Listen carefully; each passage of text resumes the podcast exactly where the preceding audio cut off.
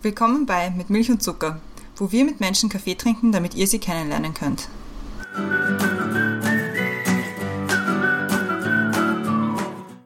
Willkommen zurück bei Mit Milch und Zucker. Neue Woche, neue Folge. Mein Name ist Christiane und im Zoom-Fenster über mir ist wie immer die Brenda. Hallo Brenda. Hallo Christiane. Im Zoom-Fenster unter mir ist unsere heutige Gästin und zwar ist es heute die Camilla. Hallo. Hallo, danke für die Einladung. Danke fürs Vorbeikommen. Wir haben heute eine Premiere und zwar haben wir drei verschiedene Zeitzonen bei uns. Das ist, Total. zwei hatten wir schon oder öfters schon mal, aber drei ist next level. Aber gut, dass wir alle um die gleiche Uhrzeit zueinander gefunden haben. Die Challenge 1 ist geschafft. Ich werde dich jetzt mal kurz vorstellen, damit die Leute auch wissen, mit wem sie es heute zu tun haben. Und zwar, wir beide kennen uns ja schon aus der Schule, aus der Unterstufe. Und ich habe nachgerechnet, glaube ich, zehnmal. Es war 2005, 2006 sowas, glaube ich, wo wir gemeinsam in geometrisch Zeichnen waren. Ein Fach, das es, glaube ich, heute bestimmt nicht mehr so gibt wie damals. Ah, schöne Erinnerungen. Ja. Du bist dann aber, hast dann Schule gewechselt und bist nach deinem Abschluss 2011 nach London gezogen. Dort hast du dann für Microsoft UK im Bereich Grafikdesign und Video-Editing gearbeitet und bist dann auch eigentlich in den Bereich gekommen, wo du ursprünglich hin wolltest, nachdem du nach London gegangen bist. Und zwar wolltest du nach London gehen, um Filmemacherin zu werden. Und das wurdest du dann auch. Deswegen reden wir heute mit dir. Also nicht nur deswegen, aber auch deswegen. Ihr habt sicher jetzt einige Stationen ausgelassen.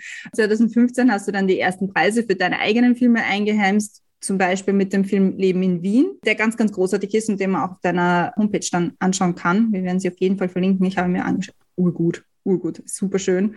Und ja, seither machst du Filme für, die, für verschiedenste Kunden. Du machst für Amazon, Google, Levi's, Red Bull Werbefilme, aber auch Dokumentationen, Kurzfilme und was weiß ich was. Und warst bereits 2017 bei den Forbes 30 unter 30-Jährigen, was auch ziemlich mindblowing ist. Und bist jetzt auch unter den sieben zu beobachtetsten Fra Filmemacherinnen Londons gekommen. Ich glaube, so ungefähr war der Titel. Ja, genau, ja. Genau, wo ich dann wieder auf dich aufmerksam geworden bin, so eigentlich, wieso haben wir dich nicht schon längst eingeladen? Und jetzt haben wir das aber getan und wir haben auch ein Thema vorbereitet und das erklärt jetzt die Brenda kurz. Hi, also abgesehen von mal vom Thema, muss ich sagen, ich beneide dich so, dass du in London bist. Ich habe so Fernweh nach London. Ich war jetzt schon seit, das letzte Mal waren die Christiane und ich gemeinsam 2019. 2000, das war Dezember 2019. 2019, ja. Und ja, ich vermisse so, also sag London High und sag, wir sollen sich alle ein bisschen zusammenreißen mit diesem Corona-Chance. Ja? Ja, das mache ich. Das mache ich jeden Danke. Tag. Super. Wir haben uns folgendes Thema überlegt. Und zwar, der Film ist tot, es lebe die Doku. Wir haben vor einigen Wochen mit einem Filmemacher gesprochen und dabei festgestellt, dass Filmemacher die Welt ganz anders sehen als wir. Du gehst mit de- deinen Arbeiten in eine ganz andere Richtung wie Max. Du drehst Dokumentationen und Kurzfilme, beides Bereiche, die Menschen an unterschiedlichen Punkten abholen. Wir wollen wissen, wieso gerade diese Bereiche spannend sind für dich, ob auf Frauen in der Kreativ- bzw. Filmbranche ein größerer Druck lastet als auf Männern und was du bei deinen ZuseherInnen erreichen willst. Das ist so mal abgesteckt unser Thema, aber wir haben ganz viele Fragen.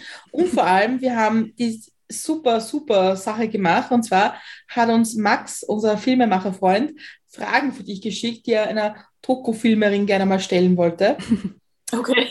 Ja, aber da, bevor wir damit anfangen, fangen wir an wie immer mit den Questions to go. Und die Christiane hat die erste. Bist du bereit? Ja, Perfekt. Großstadt oder einsame Insel? Großstadt. Als Kind wollte ich werden. Ich glaube, das war, ich glaube, das war Archäologin. Diesen Film sollte jeder mal gesehen haben. When Harry Met Sally. Dieses Buch sollte jeder einmal gelesen haben. Also mein absolutes Lieblingsbuch ist ja Schatten des Windes von Carlos Ruiz Zafón. Also würde ich sagen, das Buch. Abschalten kann ich am besten bei.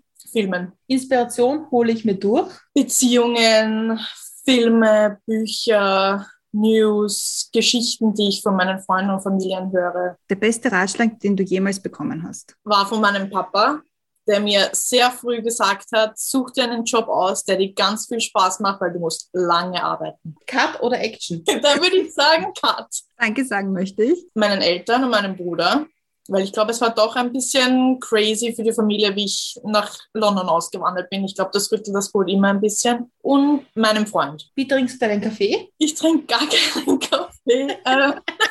Das tut mir leid. Ich bin eine Teetrinkerin, aber ich passe da auch nicht wirklich zu den Engländern, weil ich trinke kein English Breakfast oder Earl Grey. Ich trinke grünen Tee oder weißen Tee. Ja, ich weiß. Aber hoffentlich mit Milch trotzdem. Nein, nie, um Gottes Willen, nein. Okay, na dann.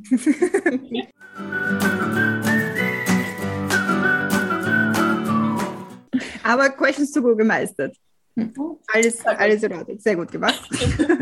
Aber auch wenn du keinen Kaffee trinkst und wenn die Engländer vielleicht nicht verstehen, warum du keinen English Breakfast trinkst, werde ich jetzt mal die erste Milch- und Zuckerfrage dann wieder ein bisschen umformulieren. Keine Sorge, du bist nicht die Erste, die sagt, sie trinkt keinen Kaffee. Okay. Was ist oder war denn der beste Tee, den du jemals getrunken hast? Weil auch beim Tee kommt es ja wie beim Kaffee oft darauf an, in welcher Gesellschaft man den trinkt und nicht unbedingt, wie er schmeckt. Ja, das stimmt. Also ich glaube, vom Tee an sich habe ich auch meinen besten Tee, den ich je getrunken habe. Das war, wie ich auf einem China-Trip war mit meiner besten Freundin. Die hatten natürlich den besten grünen Tee, eh ganz klar. Aber sonst jeder Tee, den ich mit meinen Freunden oder mit meiner Familie trinke, würde ich sagen, ja. Hast du eigentlich noch nie Kaffee getrunken, oder? Naja, durch die Filmschule und weil ja jedes Meeting, was man hat, in einem Starbucks ist ähm, und ich es manchmal ein bisschen leid bin, den verbrannten grünen Tee vom Starbucks zu trinken, trinke ich halt hier und da habe ich oder taste ich mich an den Mokka heran, will man es mal so sagen. Ich, ich meine, UK hat halt auch nicht so eine, so eine, war halt so eine Kaffeehaustradition, wie es Österreich hat. Ja, das stimmt. Es Ja. ist halt eine andere Situation. Sehr. Ich liebe Wiener Kaffeehäuser. Hab nie einen Kaffee dort getrunken, aber Kuchen und Kakao und ja. Ja, aber so Teas- Teas-Sandwiches und Scones ist ja auch was Cooles. Ja, das stimmt. Das ist auch ganz nett. Habe ich auch Es ganz gibt gern. schon Alternativen. Ist ganz anders natürlich auch, ja. Das ist jetzt irgendwie so ein bisschen angesprochen, so während der, während der Filmschule. Mhm. Willst du uns mal erzählen, wie du irgendwie gekommen bist zum Filmemachen und was so dein Weg war in diese Geschichte? Also ich war eigentlich immer die, die zu Hause Geschichten erzählt hat. Immer so, ah, okay, ja, Camilla erzählt wieder eine Geschichte. Und wir haben schon sehr früh zu Hause so Fotokamera und Videokamera gehabt. Und mein Bruder und ich, wir haben uns die gleich geschnappt und haben Sachen aufgenommen, haben performt und ich habe Leuten gesagt, was sie machen sollen. Also das heißt, von da an war das dann irgendwie klar, okay, ich will das machen, weil natürlich Archäologin heutzutage, ich weiß nicht. da, ich kann mich sogar erinnern, das war im Gymnasium, weil unser Deutschprofessor gesagt hat, seine Schwiegertochter ist Archäologin und die kriegt keine Jobs. Und dann dachte ich mir, okay, dann werde ich halt Filmemacherin, weil es ja so einfach ist. Und von daher war das dann so, ich habe dann einfach so ein bisschen nachgeschaut, okay, weil für mich war das immer klar, ich möchte aus Wien weg, sobald ich maturiere. Vielleicht, weil meine Mama genau dasselbe gemacht hat, wie sie maturiert hat, weil sie ist durch meinen Papa eben nach Wien gezogen. Meine Mama ist aus Dänemark. Und für mich war das immer klar, ich gehe weg zum Studieren. Das war immer so, ja, komme was wolle. Und dann habe ich eben geschaut, okay, also Filme interessieren mich eben total. Ich möchte irgendwas mit Filmen machen. Und habe eben damals schon gegoogelt und das war ziemlich früh und dachte mir, okay, möchte ich nach Amerika gehen? Möchte ich in Europa bleiben? Ich habe auch so ein bisschen an Kopenhagen gedacht, weil ähm, dänische Filme und skandinavische Filme habe ich extrem gern. Und dann habe ich eben diesen Kurs entdeckt in London, in Ealing, in den Ealing Film Studios. Und das hat irgendwie so gut geklungen, dass ich dann am selben Nachmittag zu meinen Eltern runtergegangen bin und ihnen gesagt habe, äh, ja, ich hätte für mich beschlossen, wenn es okay ist, ich möchte nach London gehen.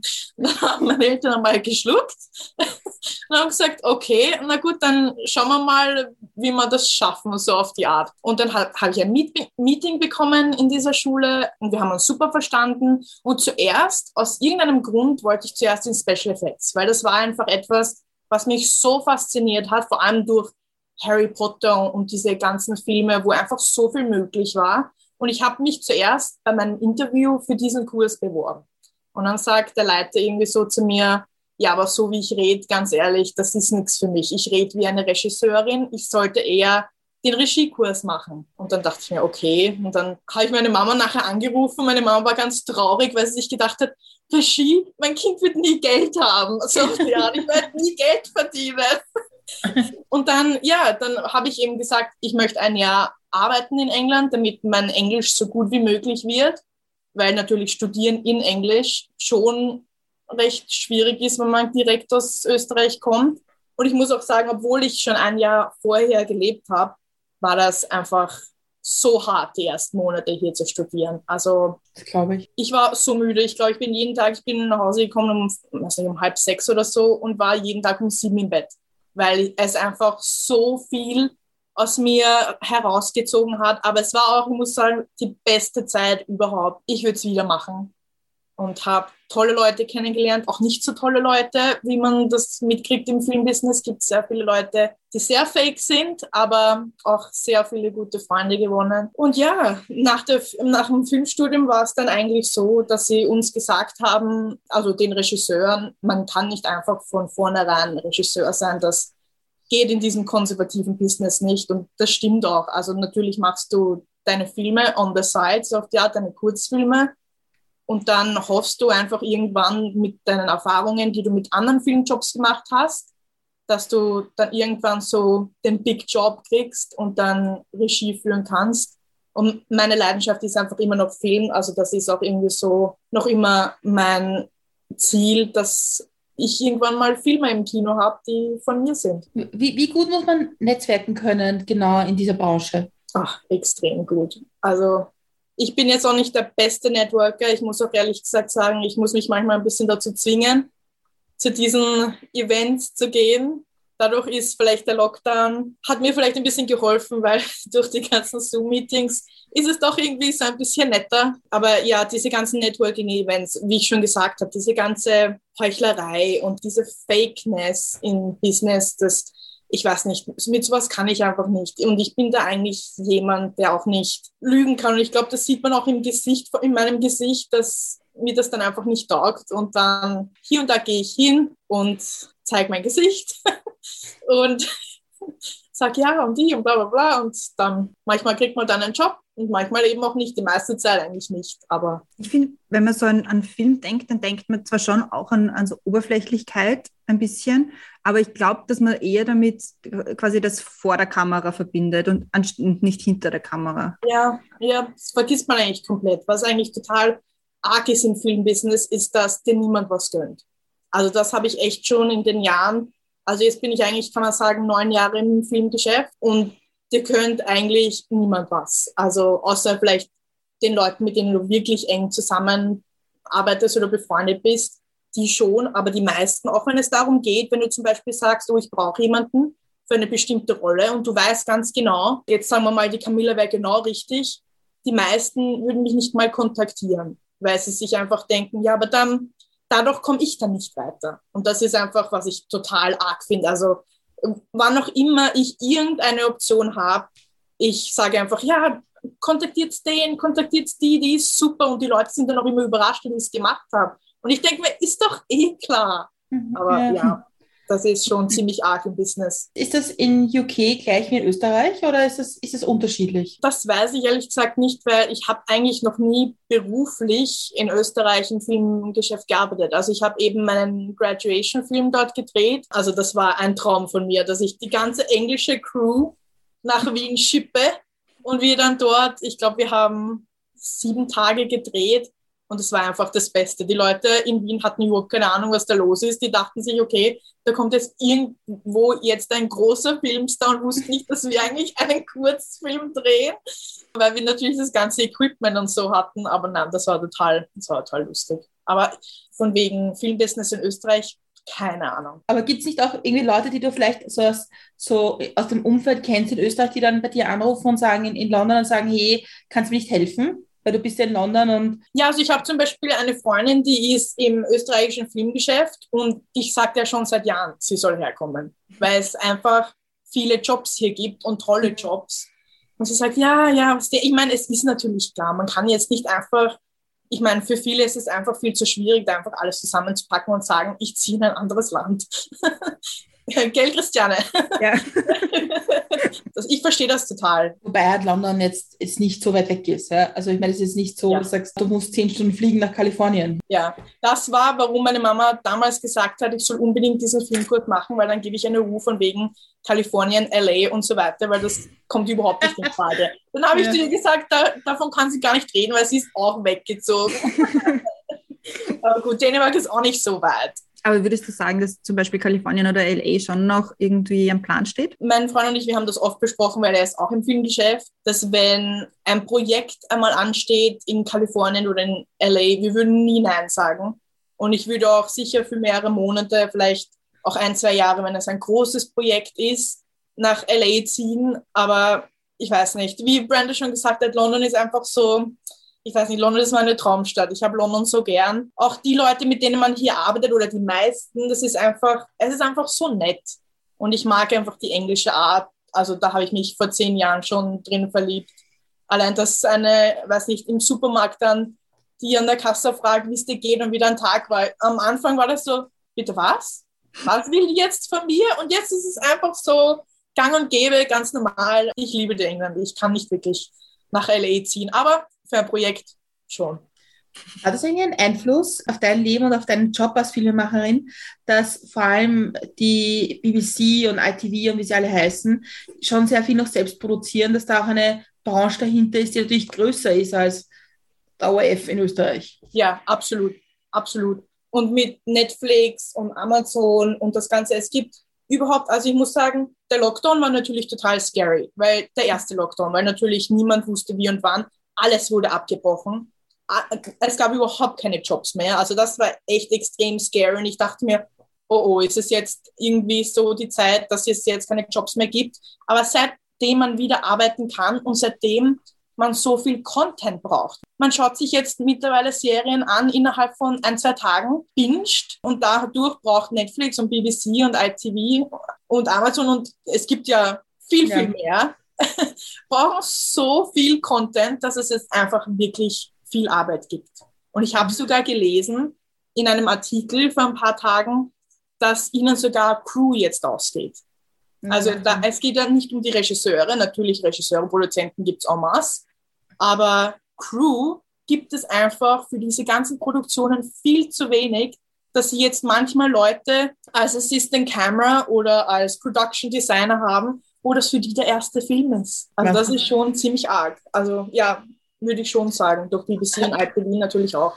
Hat das auch mit dem Brexit zu tun? Also ich Okay. habe da eher auch ein bisschen Angst gehabt, weil ja, nein, eigentlich hat sich da überhaupt nichts getan.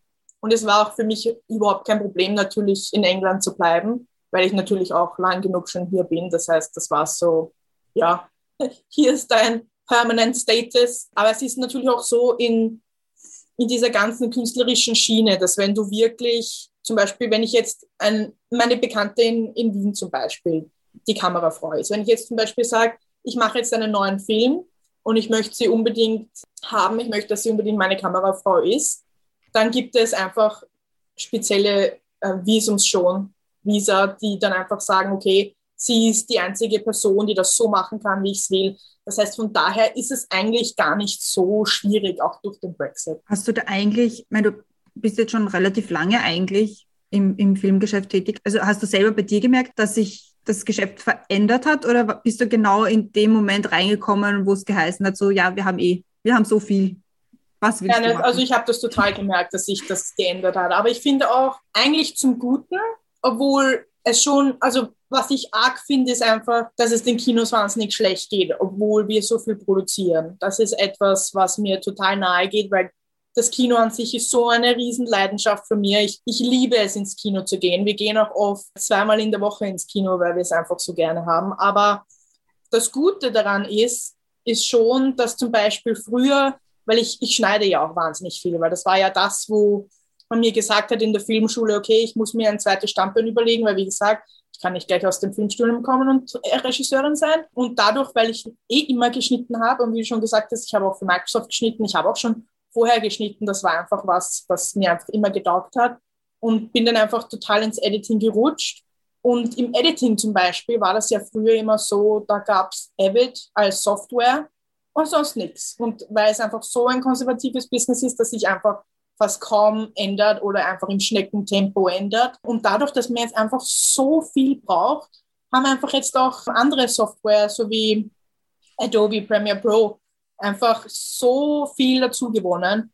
Von daher, also von dem her finde ich super. Und ja, man ist dann einfach auch viel kreativer, was das betrifft. Also wenn ich jetzt zurückgehe auf Adobe, du kannst dann natürlich alles verwenden für dein Projekt und es ist dann total schnell. Du kannst Photoshop, After Effects und kannst es gleich in deine, in deine Timeline reinhauen. Also von daher ist es schon super, dass man jetzt eigentlich so viel braucht. Eine unserer ersten Aufnahmen war mit einer ehemaligen, auch Schulfreundin von mir, die Kostümdesignerin ist, Kostümbildnerin. Cool. Und die war, also war halt zu Gast und die hat auch, ich habe sie ein bisschen so mehr begleitet, so im ersten Lockdown. Ja wie sie dann, und sie konnten dann relativ bald wieder drehen, aber es war dann so in der Schweiz und so jeden Tag alle getestet und man durfte ja. niemanden treffen und so.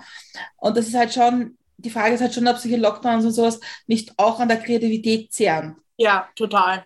Weil es auch so viele haben dann, das hat man ja gesehen auf Social Media, vor, vor allem in meinem Business, denen ich folge, ja, ich habe den Lockdown genutzt und ich habe einen neuen Film geschrieben. Und, und dann denkt man sich, ja, und ich denke ans Überleben, weißt, also irgendwie so, dann gibt man sich selber irgendwie den Druck, ah, okay, ich habe jetzt, ich habe jetzt im ersten Lockdown kein Skript geschrieben, was mache ich jetzt falsch? Also von dem her war das schon ja, schon sehr hart, weil also ich persönlich habe eigentlich eher darum gedacht, äh, okay, wann, wann kriege ich jetzt wieder ein bisschen Geld rein und wann kann ich meine Miete bezahlen und wann kann ich einfach wieder ohne Sorgen irgendwie so ein bisschen, ja, also es war schon, der erste Lockdown war hart. Und ich glaube, es ging vielen so, also mit denen ich geredet habe, aber natürlich auf Social Media sieht man nur die schönen Seiten.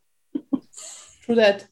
Ist ja auch bei Musikern und Musikerinnen so gewesen, dass die, ich meine, irgendwie so einen Druck hatten nach nach dem dritten Lockdown, muss doch jetzt ein Album da sein, weil ihr habt ja, ja nichts zu tun gehabt. Ja. Und diesen Druck auf, auf Leute im künstlerischen Bereich, ist, ich glaube, das ist schon sehr hart, den man sich gar nicht vorstellen kann, wenn ja. man nicht aus dem Bereich kommt. Ja. Noch dazu, es ist ja auch so, ein Skript zu schreiben ist ja nicht einfach so, okay, so wie wenn du sagst, okay, ich, ich, ich räume jetzt meine Wohnung auf. Das ist ja nicht so, okay, es ist jetzt auf der To-Do-Liste, schreiben schreib wir mal ein Skript. Das funktioniert nicht. Nicht? Ist es nicht einfach so nebenbei Nein, ich meine, es wäre super, wenn es so gehen würde. Es wäre, ja, aber es ist einfach, wenn die Inspiration nicht da ist, dann kommt doch nichts raus. Also deswegen schreibe ich zum Beispiel, wenn ich schreibe, eher gerne mit einer zweiten Person. Mhm. Weil da einfach, man kann brainstormen und man kann irgendwie so, ja, ist das überhaupt eine gute Idee? Oder dann hat man irgendwie eine Idee und dann denkt man sich, ja, das ist nicht so gut, aber dann sagt die zweite Person, ja, aber wenn wir das dazugeben und dann klappt es plötzlich. Also ich bin da eher so jemand und dann alleine, ja, da auf Druck, ich muss jetzt schreiben, schreiben, schreiben. Deswegen, ich muss eh auch sagen, mein Partner zum Beispiel, er ist Scriptwriter und er kann sich da einfach hinsetzen und schreiben manchmal die ganze Nacht. Natürlich, manchmal kommt dann die Inspiration nicht, ist eh klar, aber dass er da einfach so stundenlang alleine sitzen kann und schreiben kann, da bin ich jeden Tag neidisch. Wir haben jetzt immer nur so am Rande ein bisschen über deine Arbeiten und deine Projekte geredet. Magst du mal kurz umreißen, was du eigentlich machst? ja.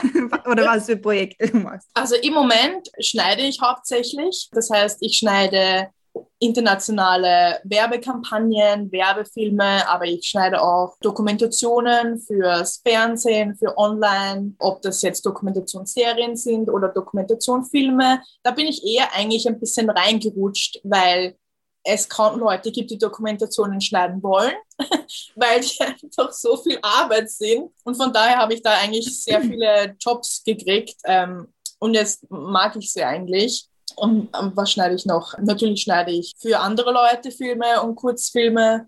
Und nebenbei versuche ich natürlich dann ständig meine eigenen Filme zu machen. Also so läuft es eigentlich eher hier, dass man schaut, okay, wie kann ich weiterkommen und wie kann ich so Erfahrungen sammeln? Weil ich muss auch sagen, seitdem ich schneide, ich glaube schon, dass ich dadurch eine viel bessere Regisseurin geworden bin.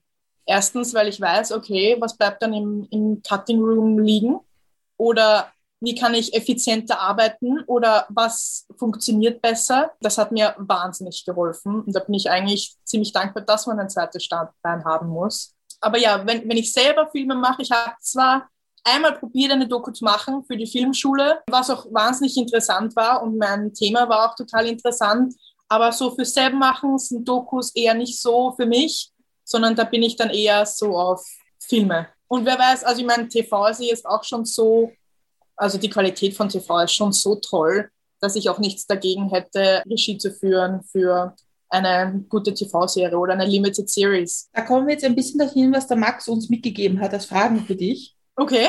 Vor allem danke Max für die Hilfe, danke für die Fragen und das irgendwie, ich habe es spannend gefunden, von jemand anderem, der aus dem Bereich kommt, Fragen zu bekommen, weil es ein Aspekt ist, auf den wir wahrscheinlich nie gekommen wären. Ja. Und zwar eine der Fragen ist, und wir rollen es jetzt von hinten auf, diese Fragen. Okay. Es geht genau bei, bei der Frage darum, dass eine Doku ja oft, oft besteht aus einer Recherchearbeit, die dann irgendwann zusammengesetzt wird. Und wie viel passt man das Zusammensetzen an, an das Ergebnis, das man haben will? Also wie viel, vielleicht Lüge, Lüge ist vielleicht darüber das Wort, aber wie viel wird davon angepasst, im, im Editing wahrscheinlich, mhm. an das praktisch, an die Geschichte, die man erzählen will? Auch ja. wenn sie vielleicht nicht so passiert ist. Also da ist gerade in, in der Dokumentation ist Editing einfach das Ausschlaggebendste. Also ich habe da schon von wahnsinnig vielen Dokumentationsregisseuren gelernt, dass oft ändert das Editing die ganze Geschichte. Mhm. Natürlich versuchst du das zu finden, was du dir vorgenommen hast, aber die meisten Dokumentationsregisseure, mit denen ich gearbeitet habe, die müssen dann eigentlich die Geschichte ändern.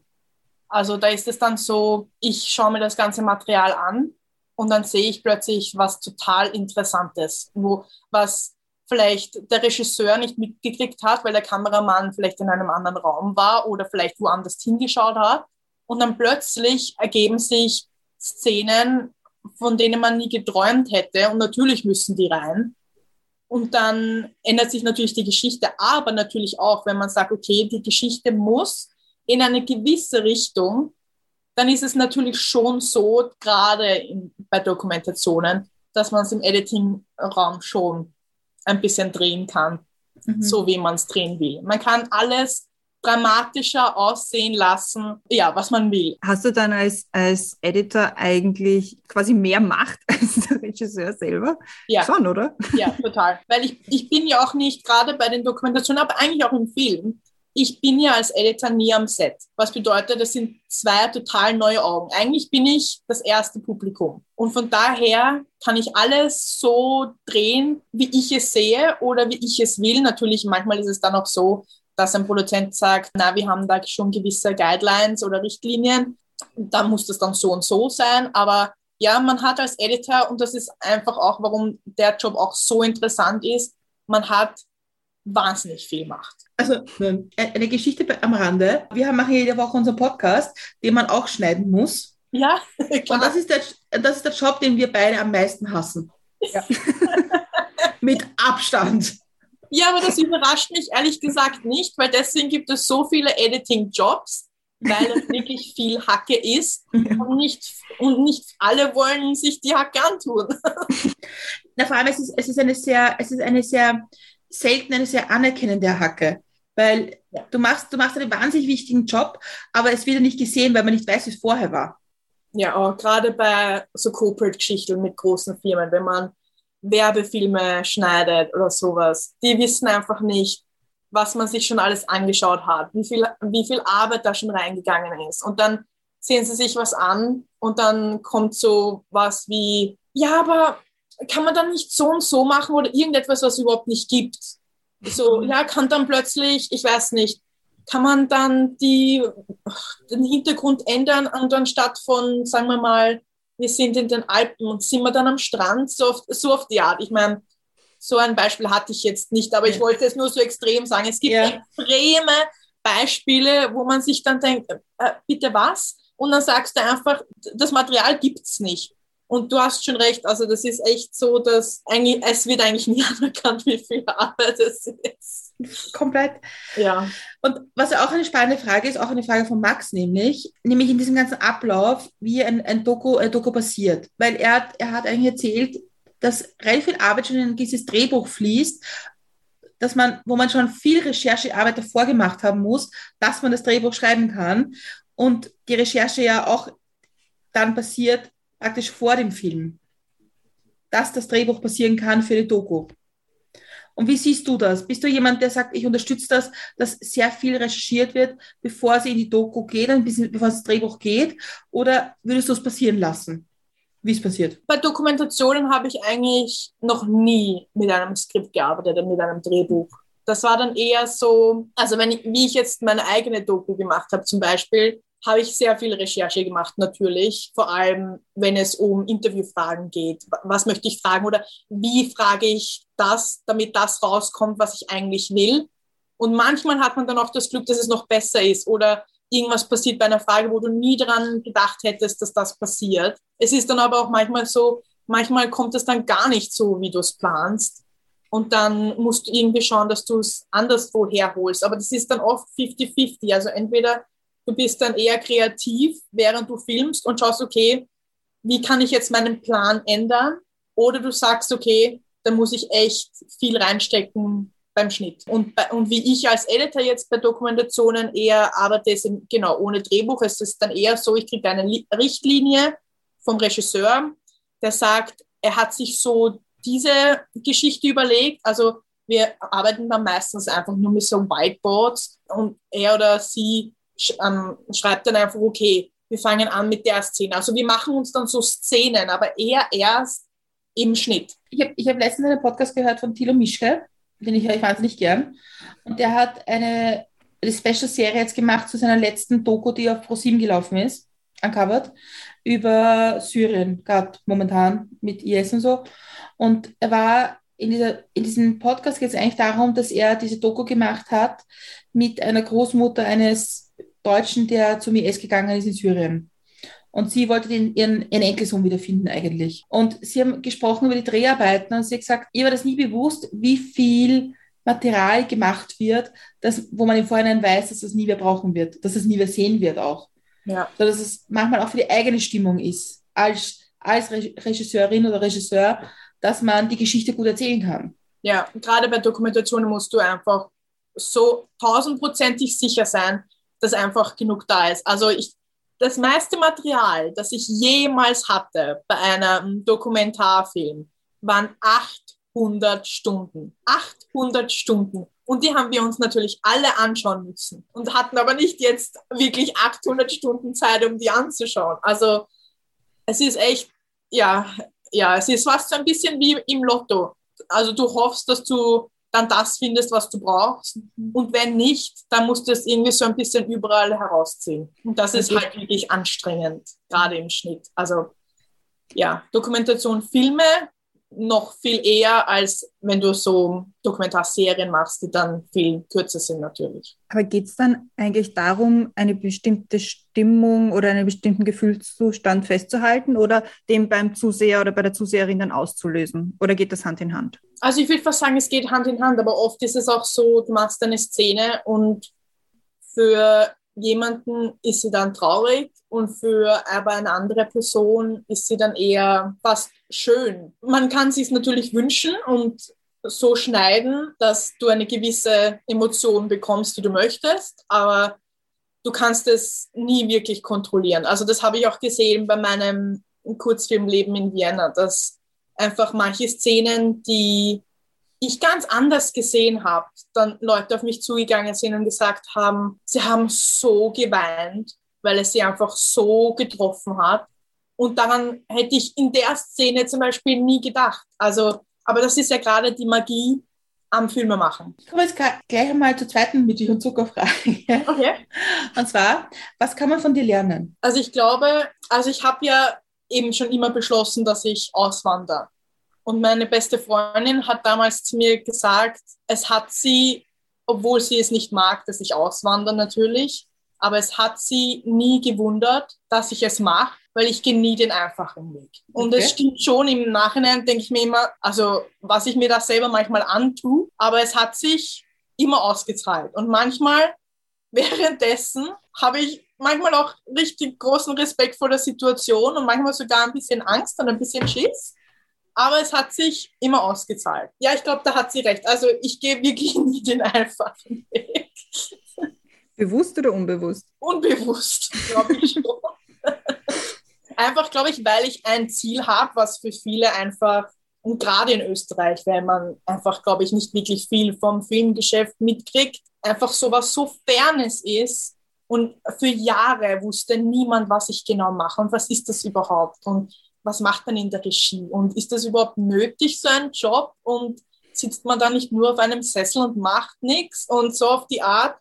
Und dass das irgendwie, dass man irgendwie nicht versteht, warum jemand sowas macht? Und dann, dass ich überhaupt die Wege gehe, die ich ge gegangen bin, das war immer so ein bisschen für viele am Anfang so eher immer so ein Augenbrauen in die Höhe, so, aha, okay. Mhm.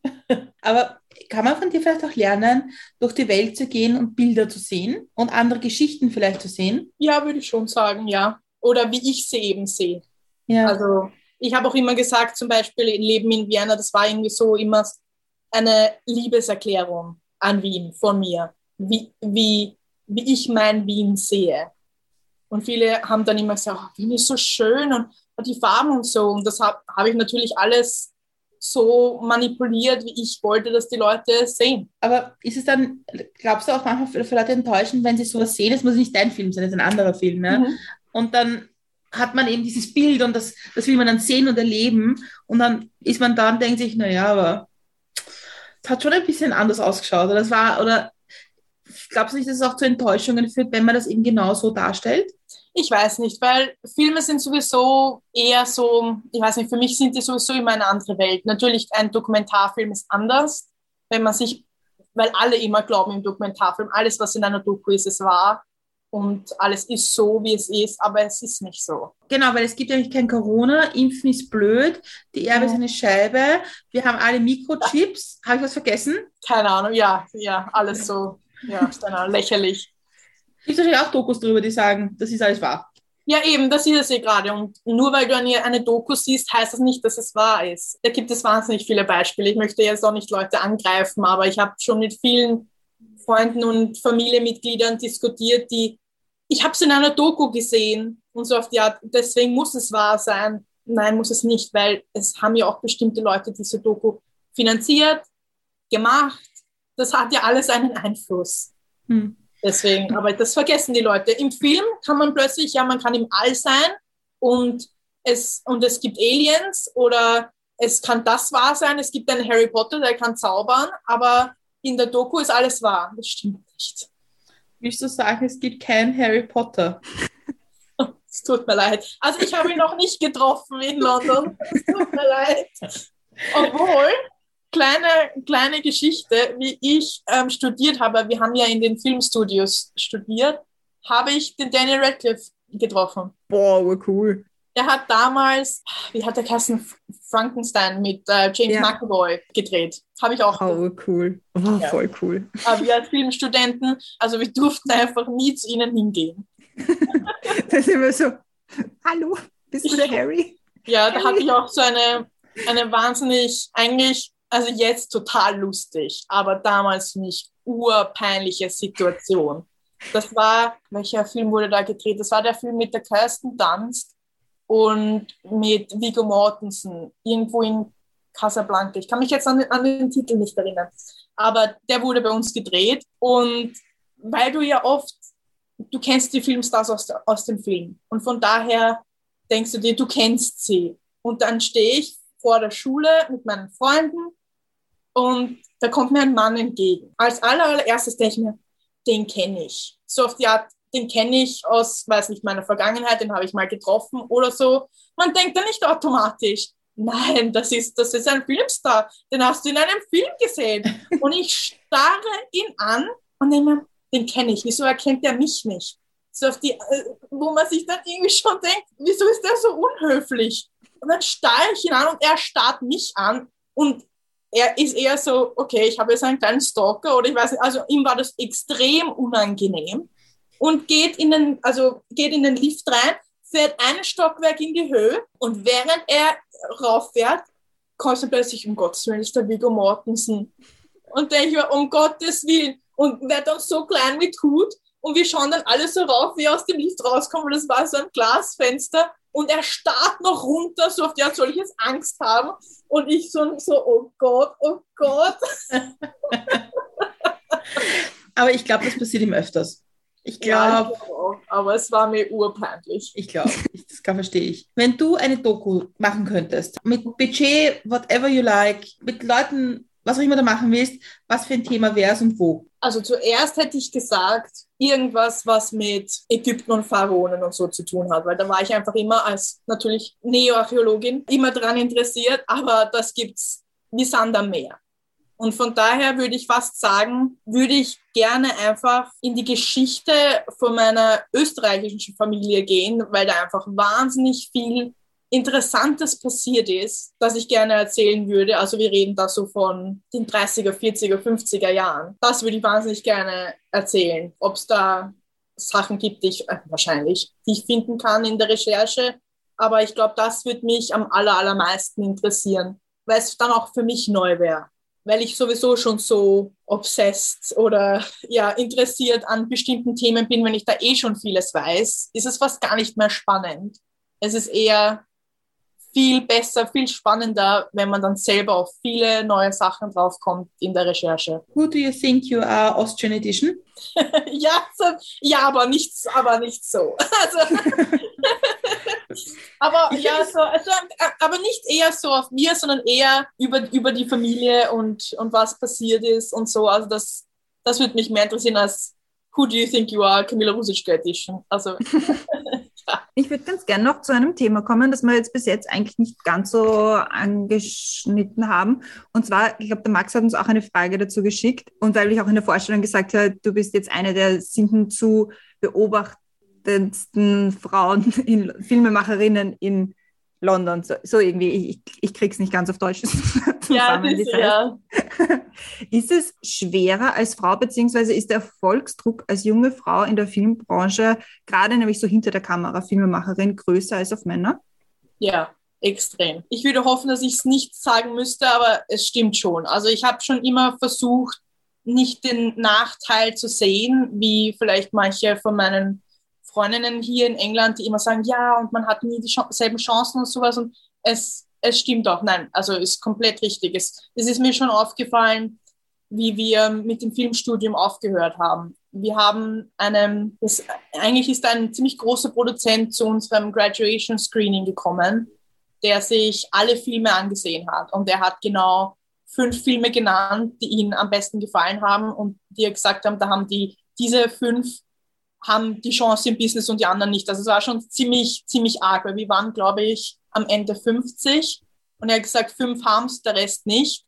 Und ich war einer von den fünf und die anderen vier waren Männer. Und die Schule sucht sich jedes Jahr dann drei Filme aus, die sie dann in den ganzen Festivals unterstützt. Also wo die Schule dann sagt, okay, wir nehmen das Geld in die Hand, weil es ist ja nicht billig. Und wir stecken diesen Film in die Festivals. Und obwohl er mich unter diesen fünf genannt hat, haben dann eher die diese drei Festivalplätze bekommen, weil bei dem einen war, weil die Mama eine riesen Produzentin ist hier in London, die man einfach kennt. Die zweite war, weil die Eltern einfach Kohle haben. Und die dritte oder der dritte war einfach, weil man die Eltern auch gekannt hat. Also es war dann eher so, zuerst habe ich mir eh immer gedacht, okay, das ist, weil meine Eltern sind nicht berühmt und oder was auch immer, aber da fängt es eigentlich schon an, dass es einfach total hart ist als Frau. Heutzutage würd, würde das äh, die Filmschule wahrscheinlich gerade deswegen eine Frau auswählen, weil es jetzt in den News ist und weil es jetzt gerade modern ist und in ist, dass man Frauen unterstützt. Aber es ist schon wahnsinnig hart und ich glaube, es hat auch sicher einen Grund, warum meine Filmideen noch kein Geld haben und ich noch nicht an einem Set sitze und meinen ersten Featurefilm, meinen ersten Spielfilm drehe. Also es ist, glaube ich, schon, ich möchte jetzt nicht sagen, es ist der einzige Grund, weil es ist auch viel Glück natürlich. Klar, im Filmgeschäft ist alles mit Glück verbunden, aber es ist schon wahnsinnig hart. Also ich musste auch viel härter arbeiten als manche anderen Kollegen. Also manchmal, wenn ich da einen Job habe und ich habe da einen Kollegen, der macht genau dasselbe wie ich und er ist männlich und hat, finde ich, nichts drauf und wird aber genauso in, in den Himmel gehoben wie ich, die aber total viel Überstunden macht und sich total reinhaut. Also Und wie ist es, wenn du wo anfragst, um eine, für eine Recherche oder für was auch immer, ja, und du sagst, ja, ich bin die Regisseurin oder ich frage jetzt an, nein, andersrum, ich frage jetzt an für ein Interview oder für eine Recherchearbeit oder so, musst du erklären, dass du Regisseurin bist und dass, es, dass du genauso erfolgreich bist wie männliche Kollegen? Oder, oder, und oder wirst du eher so als die Assistentin angesehen, die halt anruft für jemanden, für einen Mann normalerweise? Das weiß ich gar nicht. Also wenn es eher so übers Telefon ist oder E-Mail, sehe ich keinen Unterschied. Wahrscheinlich, wenn man sich auch nicht sieht. Das ist eher, wenn man die Leute persönlich trifft. Und ich habe auch eher, wahrscheinlich ist das jetzt auch cool, weil ich älter werde und so, aber ich werde auch oft nicht ernst genommen, weil viele Leute mir sagen, ich schaue zu jung aus. Und gerade das war gerade, vielleicht ist es jetzt ein bisschen anders, weil ich werde nächstes Jahr 30, aber zumindest die letzten Jahre, vor allem vor der Pandemie, weil danach hat man die Leute kaum gesehen, aber davor war das echt so, ja, vielleicht auch, weil ich weiblich bin, wer weiß, aber ich schaue viel zu jung aus und ich bin viel zu jung, man kann mich nicht ernst nehmen und da musste ich mich echt richtig beweisen und richtig anstrengen und bis jetzt mit jedem, den ich gearbeitet habe, die Leute sind immer auf mich zurückgekommen oder haben gesagt, die Camilla muss man wieder buchen, die Camilla ist die Beste und die Camilla gibt 150 Prozent anstatt andere Leute, die vielleicht 80 Prozent geben. Also es ist schon ein ziemlich hartes Business. Also es ist nicht nichts für Schläfer. Hast du dir selber auch Druck? Also gerade wenn es eben so Listen veröffentlicht werden wie 30 unter 30 oder sieben Top-Filmemacherinnen, denkst du dir dann so, ui, da muss ich jetzt dranbleiben oder ist das eher Ansporn? Beides. Also es ist so, dass ja wahnsinnig viele Leute ins Filmgeschäft wollen, vor allem wenn es um, um Regie geht und gerade die großen Jobs, weil es eben so hart ist, jetzt in der Regie zu sein oder die großen Jobs im Filmgeschäft zu haben, ist es einfach sehr einfach zu sagen, okay, ich gebe es auf, ich werde es eh nicht, weil es gibt eh so viele. Und weil es eben so hart ist, diese Jobs zu kriegen. Und du musst dich ja oft, also manchmal sende ich gerade wenn es um, um die Regie geht oder manchmal auch im Editing, jetzt nicht mehr so durch die Pandemie, aber manchmal sende ich, also nicht hunderte, nein, nicht hunderte, aber sagen wir mal 20 Bewerbungen am Tag. Und jetzt natürlich, weil ich die Erfahrung habe, geht es natürlich viel einfacher und ich kriege auch viel öfters E-Mails, aber es ist auch für viele von meinen Freunden, die im Business sind, es ist einfach so hart, da einfach drinnen zu sein und ein, ein Mitglied zu sein, sollte man eigentlich sagen, dass es fast manchmal angenehmer und einfacher klingt, zu sagen, okay, ich suche mir jetzt was anderes, weil es ist einfach wirklich hart. Und dann da dran zu bleiben. Und ich sage immer zu meiner Familie, und das ich meine, stimmt leider, aber nur die Harten kommen in den Garten. Also wirklich so die Leute, die sagen, okay, nein, ich, ich möchte es einfach so unbedingt und die dranbleiben und die weiterhin ihre Sachen machen, die sind die, die dann auch irgendwann die großen Jobs kriegen. Weil, wie ich schon gesagt habe, man kriegt es ja mit dem Alter und bis man es dann kriegt, sind dann die meisten sowieso schon abgesprungen, weil sie sich denken, nein, ich möchte jetzt, ich weiß nicht, mir ein Haus kaufen, brauche deswegen Geld oder ich möchte jetzt langsam eine Familie gründen oder was auch immer oder einfach Leben leben. Es ist schon extrem hart und man macht sich natürlich viel Druck. Ich mache mir auch ständig Druck, warum ich jetzt nicht schon das perfekte Skript habe für meinen ersten Spielfilm, obwohl ich ihn schon seit Jahren schreibe und umschreibe und die Story ändere und die Charaktere ändere und dann kriegt man plötzlich ein E-Mail, wo jemand schreibt, ah, du bist einer von den sieben to know Filmmakers in London und dann denkt man sich, und was, und dann denkt man sich selber, was habe ich jetzt eigentlich vorzuweisen? Dabei hat man ja eh genug. Aber man denkt einfach selber, man hat nichts. Also es, das, das Filmbusiness drückt einen schon so wahnsinnig runter. Auch in der Filmschule haben sie zu einem schon gesagt, auf dich wartet niemand. Also es ist echt hart. Bei all den harten Seiten vom Filmbusiness komme ich jetzt mal zur dritten mit Milch und Zuckerfrage. Und zwar okay. ist das was bringt dich zum Lachen, außer Viggo Mortensen? Das diese Story bringt mich jetzt eher zum Lachen, damals eher zum Weinen. Eine gute britische Panel-Show. Und, Yay! und mein natürlich britischer Freund bringt mich immer zum Lachen. Ja. Wir können endlich wieder über britische Panel-Shows reden. Das bin ich auch große Fans. Was sind die ja. Top 3 British Panel-Shows to watch? Ah, okay. Also mein absolutes Number One, obwohl da jetzt eher so ein bisschen so ein trauriger Dämpfer da ist, ist 8 out of 10 Cats Does Countdown. Und leider Sean Locke, Rest in Peace. Ja. Hm. Wirklich der, der beste Part von der ganzen Show. Ähm, Carrot in a box. ja.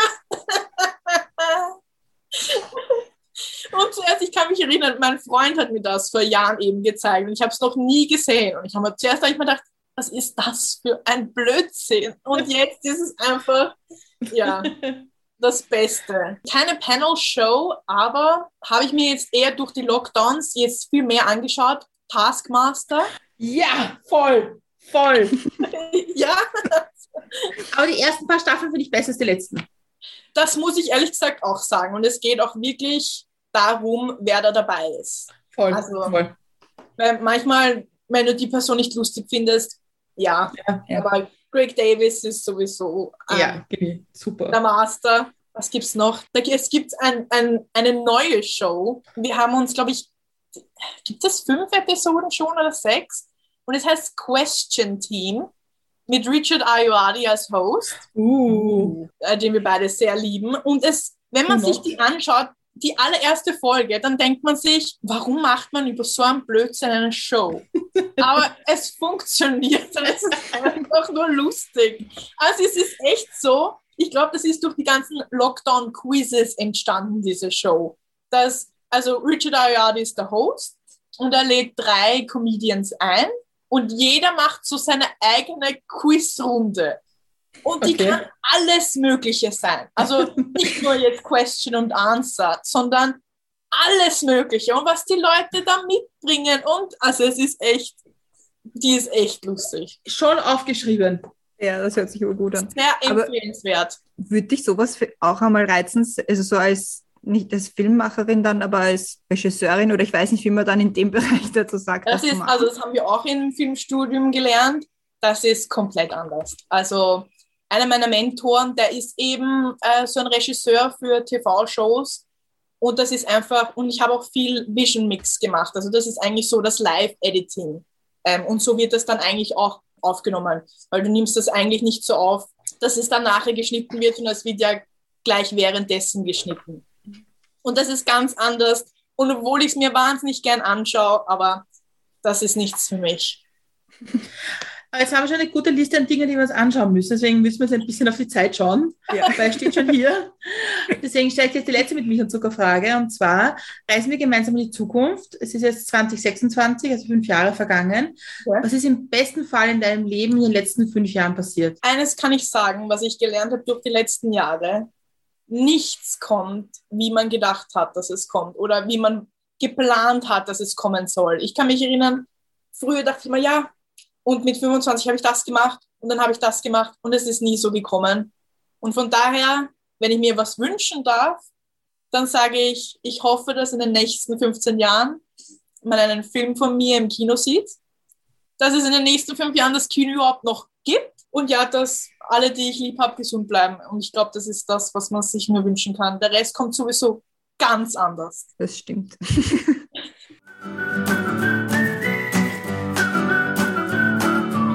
Aber ich glaube, damit sind wir dann schon am Ende angelangt, beziehungsweise schon. Wir haben, glaube ich, ich habe gerade auf die Uhr geschaut, wir haben eh sehr lange gequatscht. Oh ja. Aber wir sind ja noch immer noch nicht ganz fertig. Und zwar kommt jetzt noch die berühmt-berüchtigte, gibt es noch etwas, was du uns oder uns und den Hörerinnen und Hörern gerne mitgeben möchtest oder sagen möchtest? Na gut, wenn wir schon beim Kino sind, weiterhin ins Kino gehen. Auch wenn man den Film auf Disney Plus, auf Netflix, auf Amazon Prime sehen kann, ins Kino gehen. Die Kinos brauchen Geld. Und es wäre wär ja echt schade, wenn wir dann in ein paar Jahren unsere Filme nur mehr auf einem eigentlich in Relation mickrigen Fernseher sehen, wenn es so Sachen wie IMAX gibt, Superscreen gibt. Also wir, und auch die kleinen Kinos unterstützen. Das ist auch mal ein Erlebnis, das so zu sehen. Also bitte, bitte weiterhin in die Kinos gehen, weil ich weiß, dass nicht viele in Österreich in die Kinos gehen, dass es eher noch immer in England so ist, dass man in die Kinos geht, weil ich rede wahnsinnig oft mit Familie und Freunde, die sagen, oh, wann waren wir das letzte Mal im Kino? Ja, wahrscheinlich vor Lockdown 2019. Und manche sagen, ja, wahrscheinlich das letzte zwei Jahre vor dem Lockdown. Und ich meine, nein, nein, nein. Bitte ins Kino gehen. Also das finde ich ein, ein, ein, guter Appell, mehr Kunst zu konsumieren vor allem. Also ich glaube, es geht nicht um Kino, es geht aber um Kunst konsumieren und künstlerische Leistungen damit zu fördern. Und damit bleibt es mir noch zu sagen, danke für deinen Einblick in deine Welt, die ich echt spannend finde. Und die echt, danke für die Einblicke und die Ehrlichkeit und die Offenheit. Und ich hoffe, wir hören uns mal wieder. Und, ja, sehr äh, gerne. Danke fürs Gespräch. Es war, hat wirklich Spaß gemacht. Das, das, freut mich und uns in dem Fall, weil ja. ich spreche halt immer für uns. Und das nächste Mal warte ich mir wieder gute Tipps für Panel-Shows, die man schauen muss. Okay, mach ich mir gleich eine Liste. Super. Damit bleibt mir zu sagen, danke und äh, alle anderen Folgen, zum Beispiel die Folge mit Max, die wir vor circa einem Monat hatten, auch zum Thema Film, findet man auf www.milchandzucker.at und allen gängigen Podcast-Plattformen.